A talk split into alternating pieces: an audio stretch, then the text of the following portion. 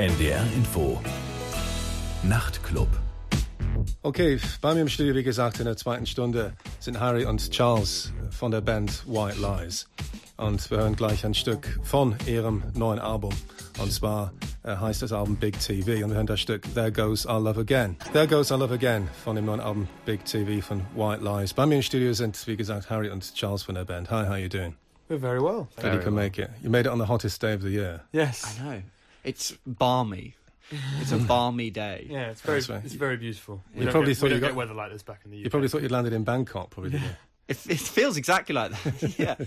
it's like, yeah, yeah, landing in Ho Chi Minh City or something. That's right. Well, it's usually just like weather in Manchester. It's only very out of the ordinary. stuff. Really? Yeah. yeah, Yeah. oh well, we caught it on a good day. Ja, die sind am heißesten Tag des Jahres in Hamburg angekommen, total schwül und heiß draußen, über 30 Grad. Und das konnten sie selber nicht glauben, wie schön warm es draußen ist. Das, das Gefühl von Bangkok eigentlich und nicht von Hamburg. So, the new album is out very soon, and it's the third album. I mean, some people talk in terms of difficult third albums because, like, the first album is the first flush of youth, the second album is getting into gear, having Yeah. found your feet, and the third album, everybody runs out of ideas. uh, so, was there any kind of danger of you running out of ideas before this started? Yes, I think there definitely was. Yeah, I think we, I I think that we, um, we were certainly feeling a lot of pressure. Not not necessarily from anyone other than ourselves, but we we really wanted to write a a, a great record. We wanted to produce a, a a record that we were all very proud of, and um, and so, uh, yeah, we we just locked ourselves away for for about I don't know how long it must have been over six months, between six six and eight months, just to write just to write the record, you know. And actually, we really tried to focus on writing the record rather than rather than writing it and and producing it or recording it at the same time, which is what we've done before. Um, Okay. We we tried to keep the two the two parts of the process quite separate, so that um, when we by the time we went into the studio, we had a body of, of work that was that was very complete in the sense of composition, you know, Okay. musically, and then actually adding adding the touches in the studio that make the songs White Lies was was very easy after that. You know, after the hard work of of, of making the music as good as, as we knew it could be. Is that kind of process of doing writing just in isolation without actually any production involved a bit like going back to school in a sense, like studying or kind of really having to work hard and sort of um, and really having to concentrate on what you're doing because it wouldn't be so playful, would it, as messing about in the studio? Yeah, it, it's it's definitely it's definitely not as fun, but um, there's so much fun to be had in making a record. You just have to earn that, I think. And Okay. to start off with, you know, playing around with synthesizers and stuff is probably getting yourself into a bad frame of mind for actually creating um, a record of uh, of songs at the end of the day, and and you know some of those are more conventional than others. But on this particular album, we were pretty dead set on um, keeping things really concise, keeping things fairly um, distilled, and not over egging it all like we have done in the past, but consciously. Um, so we did a lot of yeah, slightly office-like work. um, uh, some in Harry's spare room at his house, um, and some we, we rented a cottage in in Box, in a place near Bath in England, um, for a couple of weeks, and, and that was very much, yeah, isolated and and and sort of uh, claustrophobic kind of work ethic. Okay. Also Sie haben sich schon unter Druck gesetzt gefühlt, was dieses neue Album betrifft, weil es das klassische dritte schwierige Album ist. Und äh, viele Bands erzählen das, dass wenn man so weit ist, dass man die dritte Platte macht, dass man teilweise keine Ideen mehr hat. Und die haben sich tatsächlich Sorgen gemacht, dass es ihnen auch so gehen könnte, so eine Art Schreibblockade.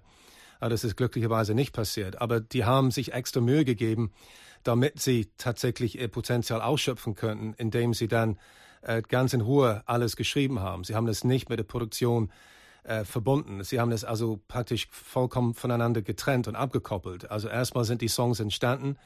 Äh, sie haben einfach die Songs komponiert, bevor sie überhaupt irgendwas aufgenommen haben. Und das war eine ganz vernünftige Idee. Dann war es einfach konzentrierter und intensiver. Und das haben sie sechs Monate lang durchgezogen. Und äh, die haben auch zugegeben, dass das auch nicht so spaßig war wie die Platten in der Vergangenheit, wo man eigentlich im Studio so rumspielt und mit Synthesizern rumspielt und dass man einfach nicht so diszipliniert ist. Aber er meinte, sie mussten dann im Prinzip den Spaß erarbeiten, indem sie erstmal die Knochenarbeit geleistet haben. Und es war schon ihr festes Ziel, sehr präzise zu schreiben in diesem Fall. Also die Songs sollten kurz und bündig sein, die sollten sehr ähm, präzise sein in der Entstehung. Und sie denken, dass es ihnen auch gelungen ist. Aber sie meinten, es war auch tatsächlich ein bisschen wie im Büroleben teilweise. Die haben auch in dem ähm, extra Zimmer äh, bei Harry zum Teil äh, die Sachen komponiert. Und dann haben sie auch für eine Weile auch so ein, ein, ein Häuschen gemietet in der Nähe von Bath in England, wo sie auch intensiv gearbeitet haben. Insofern ist es durchaus Stress gewesen, aber ein Stress, der für sie sehr lohnenswert war und äh, mit dem sie sehr zufrieden sind. So you're obviously happy with the result. And uh, should we hear a case in point, uh, a highlight for you of the album? Are they all highlights for you? Or? Yeah, I'd love to play First Time Caller. Okay. Um, I'd love that song to be I think, heard. I As, think that's a highlight for all of us. Actually, it's, Yeah. it's something that the whole band agree on. It, I think it's one of our finest moments Mm. compositionally. Okay, wir hören jetzt einer der besten Songs, die sie jemals geschrieben haben, ihrer Ansicht nach.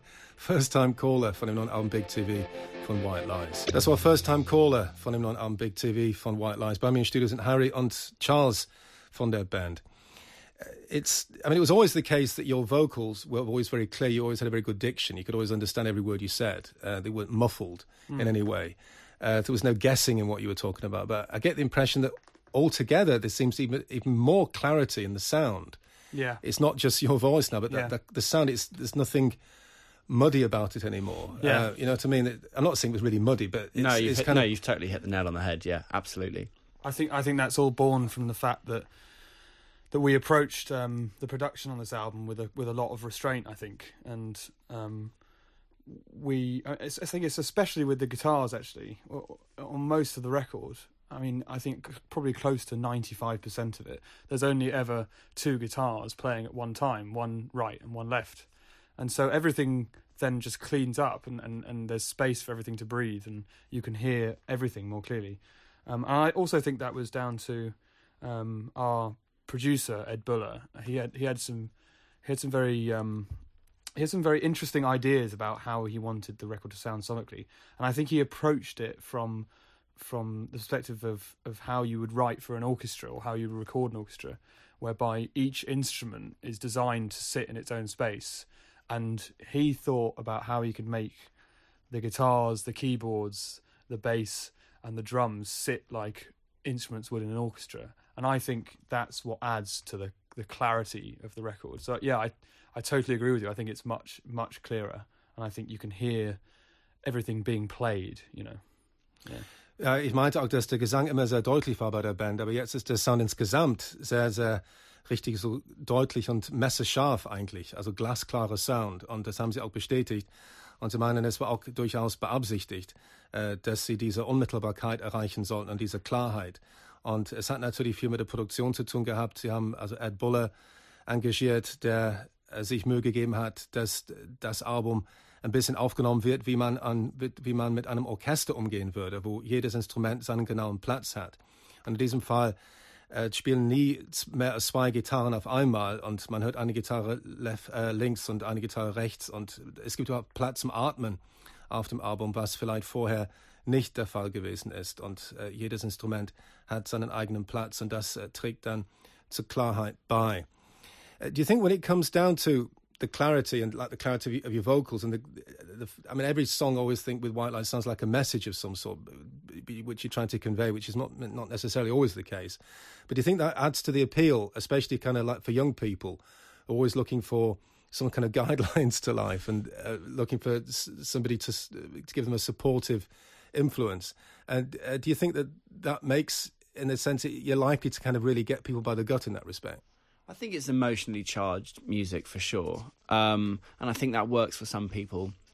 Uh, there are there are people out there who want to be sort of moved and challenged. I think by the music they listen to, um, and then there is also, and by no means is this a lesser uh, reason to listen to music. Those that just want to be entertained, and you know, of course, we want to do we want to do both, but it's unlikely that White Lies will write a song about going out and having a good night. You know, it, that's that doesn't feel particularly important to me to write lyrics about, and I don't think our fans need to be told that they're going to have a good night. I think they'll just decide to do that.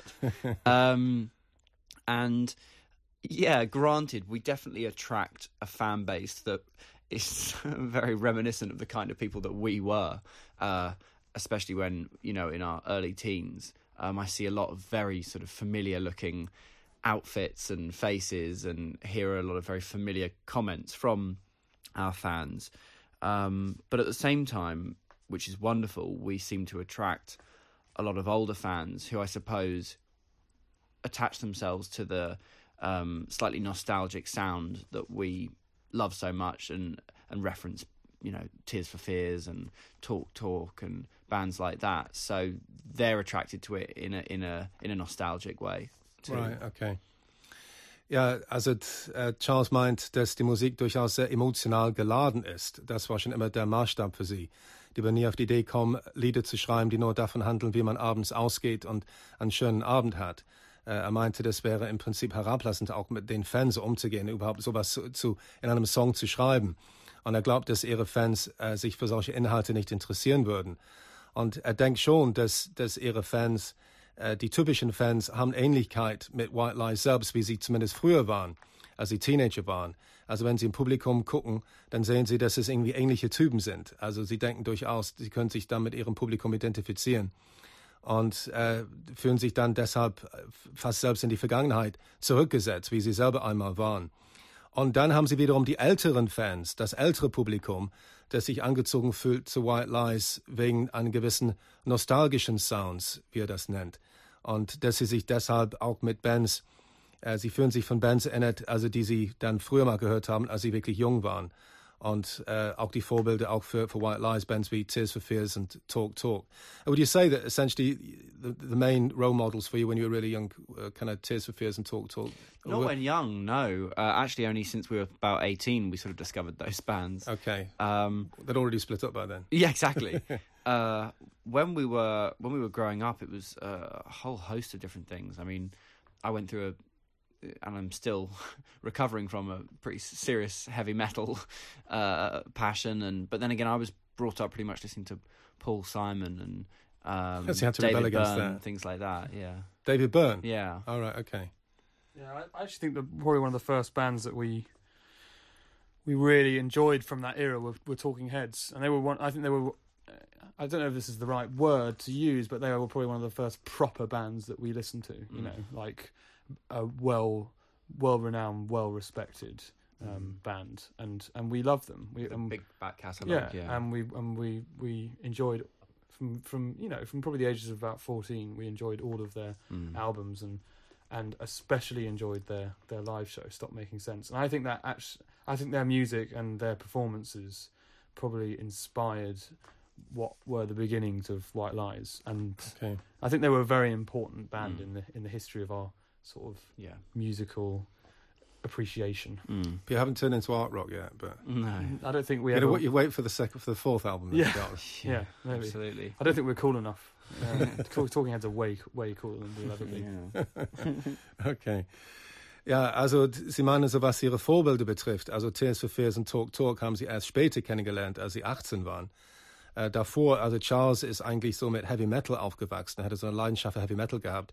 Das lag daran, dass er in seinem Elternhaus gezwungen wurde, Paul Simon und David Byrne zu hören. Und er musste sich irgendwie dagegen wehren. Und äh, Harry meint, dass Talking Heads tatsächlich das erste richtige Vorbild für die Band war. Also, die, also alle waren sich einig in der Gruppe, dass das eine großartige Gruppe sei. Und sie haben so viele tolle Abend gemacht. Und äh, das ist irgendwie der Maßstab, überhaupt für sie eigentlich, wenn sie so, wenn man irgendwie so anspruchsvoll sein könnte wie ihre Musik. Aber sie meinen, die sind nicht cool genug dafür. Meine Talking Heads sind also viel cooler, als sie das jemals sein könnten.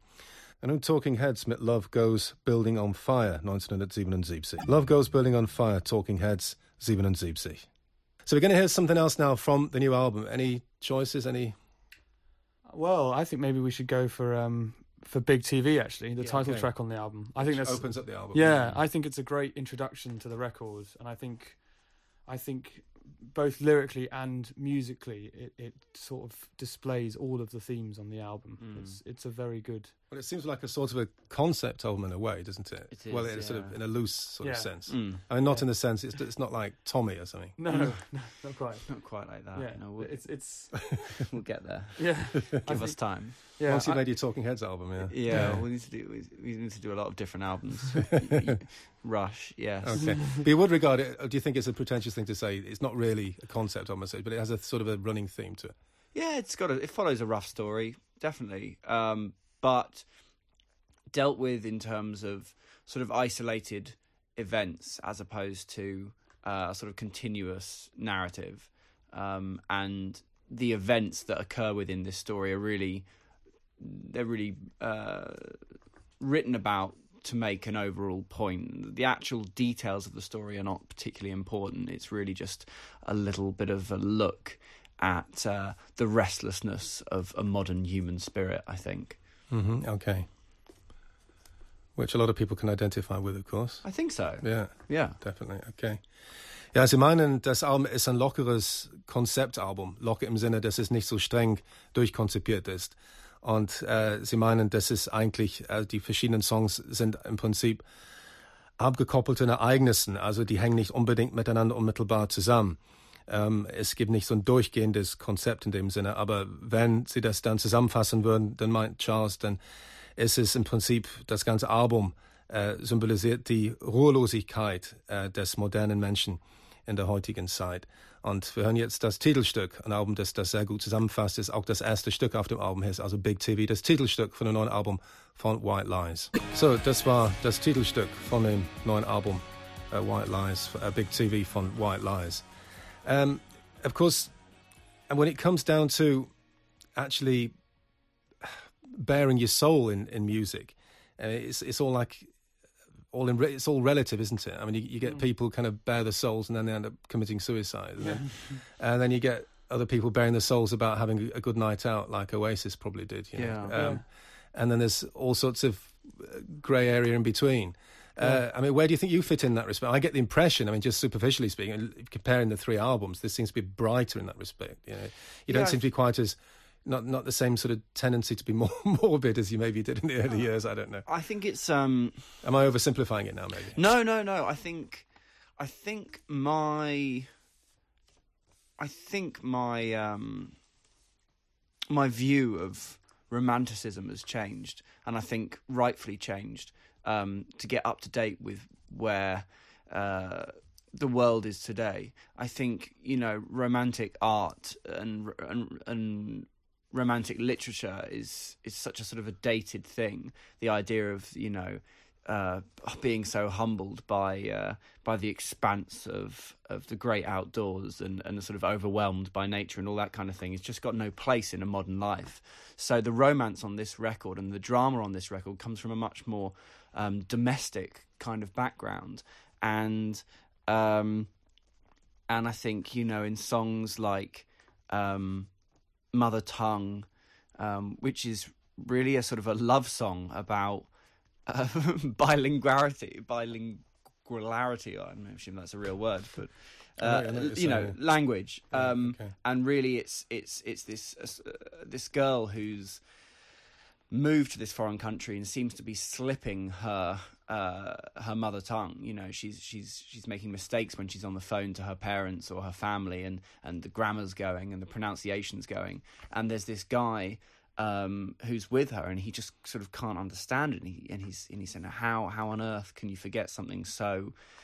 important so romantic i think as as, as your native language um so it's it's just a little bit less gothic um a little bit less uh nick cave and a bit more john grant Okay, right. Ja. Also äh, ähm, Charles meint, dass das neue Album tatsächlich anders ist als die Vorgänge im Sinne von, äh, dass sie, dass er vor allem seine Einstellung zum Thema äh, Romantik auch letztendlich verändert hat. Er meinte, also seine Perspektive, was das Thema Romantik betrifft, hat sich einfach verschoben. Er meinte, wenn es um das Thema Kunst und Literatur geht, dann meint er, dass es einfach im Prinzip ähm, überholt ist, die Vorstellung, dass man irgendwie Kunst genießt oder Literatur genießt, äh, von der man von Natur und von dem äh, überwältigt ist. Er meinte, das ist einfach Schnee von gestern. Er meinte, dass äh, er denkt, dass, dass einfach mehr Realismus angesagt ist und dass dieses Album ähm, beschäftigt sich viel mehr so mit mit der normalen sozialen Wirklichkeit, auch mit häuslichen Dingen, einfach wie das tagtägliche Leben ist. Und ein Beispiel ist dieses Stück Mother Tongue, das wir gleich hören werden. Und das heißt so viel wie Muttersprache. Und es ist ein Liebeslied eigentlich. Und es handelt von einem Mädchen, von einer jungen Frau, die ins Ausland zieht. Und sie spricht diese Fremdsprache in diesem anderen Land so häufig, dass sie tatsächlich anfängt, ihre eigene Sprache, ihre Muttersprache zu verlernen. Und ein anderer Typ, der in dem Song vorkommt, er kann es gar nicht glauben, dass, äh, dass, dass sowas Schlimmes passieren könnte, dass man tatsächlich anfängt, seine eigene Muttersprache zu verlernen, dass man diese Vertrautheit, diese tiefe Vertrautheit mit der eigenen Sprache irgendwann verliert. Also das, er meinte, das ist so repräsentativ für das Album, dass, ähm, dass dieses Album in der Hinsicht beschäftigt sich nicht mit größeren Themen wie die, wie die Natur und wie Landschaft, sondern wirklich um um das tagtägliche Leben und die Problematik, die Leute haben in ihrem Alltag. Und das Album ist deshalb, würde er sagen, weniger gotisch vom Inhaltlichen her, weniger Nick Cave und mehr John Grant. Also hören das Stück jetzt Mother Tongue von dem neuen Album Big TV von White Lies. So das war Mother Tongue von dem Album uh, Big TV von White Lies. Because uh, you hail from, well, I've read various things about it. I've read somewhere you come from Shepherd's Bush. Him. Right, okay. Yes. And And somewhere else. Ealing. Ealing, right, okay, which is not quite the same thing, is it? But I was thinking, came from Shepherd's Bush, where the Who came from. you know, Yeah. So, um, I so- am the cool one in the band. I come from the place of Ealing Studios and Magic numbers. Uh, they're Hanwell. They're Hanwell, not to be confused with Ealing. not to be confused. Yeah. yeah. I mean, we- you were just talking about like somebody moving abroad and uh, becoming bilingual and forgetting their original culture to a certain extent. I mean, do you actually think that? Do you feel? I always get the impression. I mean, you, you don't sound English in the way like the Jam sounded English, something, but but nonetheless, I would never have mistaken you for being anything else than English. Uh, you wouldn't have. You couldn't have been American, No. to my mind. You could. I mean, the people you were talking. At you did mention Talking Heads, but you also mentioned Tears for Fears. Talk, talk. That of makes more sense to me. You know what I mean? yeah. Um, do you think that is just your fate? You you are just quintessentially English, and that's the way it is. I mean, or as years go on, do you think that actually does that change because you've seen so much of the world now? Do you think maybe there's a possibility that you might change your character in that respect? I, I think travel definitely broadens the mind, Mm. but um, but no, we we we don't try and. I think that we're we're very good as a band at, at not at not trying to be anything that we're not, and I think actually we're getting better and better at that. Um, we sort of, I think we realise as time goes on more and more who we are and what we're what our music's about and what what we're capable of, I suppose. Um, and and we're not afraid really to to to stick to that. And actually, I think our, the evolution of the band will always be striving towards making something that's more and more about what we are and about Universal. yeah. Mm. And I think I think it'll al- we'll always be striving towards making a more perfect White Lies record. I think. Do you think it's something to do with the fact that you kind of, when you're really young, you, you've been listening to lots of music, and then so you have these kind of influences, and so, and then you start to transcend those mm. influences eventually, I, I mm. think and and I become just more of your own person. And And I it's think- like like shaking off your childhood. you Yeah. know what I mean? Yeah, like- absolutely. And I think I think the more you listen to music, this is gonna maybe this will sound a little bit depressing, but it's not. I, I don't think it is at all. But I think the more you listen to music, the more you realise what's actually good and what isn't. Mm. And and Yeah. and I think you do shake off a lot from from your childhood. Cause I remember as a teenager just loving everything mm. and and really enjoying all music, you know. And then I th- look think I look back and think about some of the stuff that I used to listen to, and it's just crazy, yeah. you know. And Right. so, but I don't think there's a I don't think there's a bad thing because I think you really learn how to appreciate and and you really learn how to to whittle down and find these little nuggets Yeah. of of really great music, and that informs that in turn informs your own music. I think. I have thousands of CDs, but probably just listen to ten, um, sort of on you know on rotation all the time, uh, you know months on end, um, and uh, in in between those drop new you know drop new things or drop things from from the collection. But yeah, I, I know what I like. Right.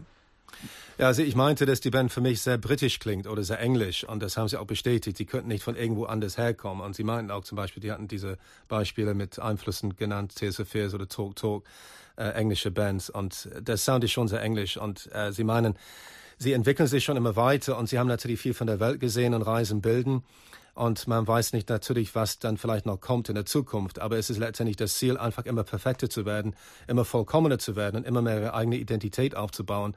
Und es ist tatsächlich so, dass als Kind und als Teenager, dass man sehr viel andere Musik hört man lässt sich von ganz vielen verschiedenen Dingen inspirieren die man dann später, wenn man älter ist, ganz furchtbar findet. Man kann sich nicht vorstellen, wie schrecklich das war, eigentlich die Musik, die man früher gemocht hat. Aber man schämt sich fast nachträglich, dass man solche schlimme Sachen gehört hat. Und es ist so ein Lernprozess, ein Bildungsprozess. Und äh, Charles meinte auch, dass er 1000 CDs hat, davon würde er wirklich 10 auf Rotation freiwillig hören. Und inzwischen sind sie in einem Alter, wo sie wirklich eigentlich genau also wissen, was sie mögen und uh, was sie nicht mögen. And I suppose that at the end of the day, I mean, we've been talking about how you've changed from the first album, but there's certainly uh, definitely still a, a, common thread there. I mean, to my mind, it's it's always been uplifting what you do. Mm. I find, mm. yeah. And but there's also it's not trivial. I mean, so there's a, a bit of darkness there, mm. and I think that's there's still that's always going to be the case, don't you think? I think so. I think that's very much who we are, and um, I I just can't imagine. Uh, I, I, in some ways, I feel very similar as a person as I did when I was 12. And I think that's just who I am. Okay. Um, in terms of lyrics and things like that, I just can't imagine it changing really dr- dramatically. Okay. Um, I, I, I overthink everything, and I think I always will. And with that comes, uh, you know, a sort of slightly OCD attention to sound and to words, especially, and and and um, I'm very interested in language and and I, I take words very seriously. I think they're I think they're words are very serious things. Okay. Ja, ich meinte auch, dass die im Prinzip die Quintessenz der Band war schon immer, dass sie einerseits etwas düster waren und melancholisch, aber andererseits trotzdem erbaulich und optimistisch. Also eine interessante Ambivalenz bei der Band. Und das haben sie auch bestätigt, dass das auch immer so war. Und äh, Charles meint auch, dass im Prinzip hat er sich in der nicht geändert, seitdem er zwölf ist. Da hat sich auch immer sehr für anspruchsvolle Texte interessiert. Und er ist immer sehr nachdenklicher Mensch gewesen, sehr viel Wert auf Wörter und auf äh, Klänge gelegt und auf Präzision in seinem Denken und wie er sich ausdrücken wird. Und er meinte, das wird sich auch nicht ändern.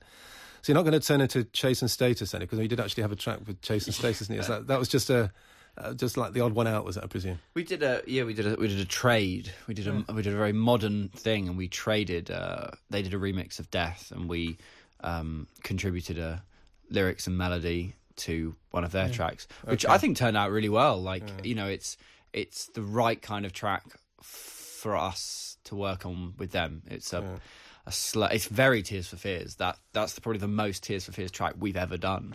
I think. yeah. Uh, yeah. Okay. Ja, sie hatten auch ein Stück mit äh, Chase and Status zusammen gemacht.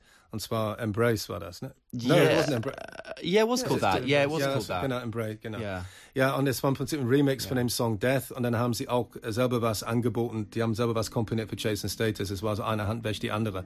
Und er meinte, das klang sehr wie Tears for Fears, wie noch nie zuvor so sehr wie Tears for Fears. Und nun Chase and Status zusammen mit White Lies mit Embrace. Das war Embrace von Chase and Status zusammen mit White Lies. that's not, obviously not the yardstick you're going to go by for the future. Obviously not, because this new no. album sounds completely different to yes. Chase and State. yeah. Okay, so what would you like to hear to finish off then? Uh, Why don't we play Change? Because I can't imagine that will be played all the time on the radio. It might be a nice opportunity yeah, to play. It'd yeah, be lovely. Okay, a, maybe yeah. a world premiere then for Change. Yeah, yes. absolutely. Yes. Ballad. So zum Schluss haben wir die Ballade Change, möglicherweise ein Stück, das nie sonst im Radio laufen wird. So eine Premiere mit Sicherheit äh, von dem Album Big TV. From White Lies. Well, thanks you guys for coming to talk to me. I appreciated that. Thank you for uh, having Real us. Pleasure. Thank yeah, it's our pleasure. Okay, okay. So, und das haben wir jetzt zum Schluss. Das war der Nachtclub mit Paul Baskerville. Meine Studiogäste waren White Lies. NDR Info Nachrichten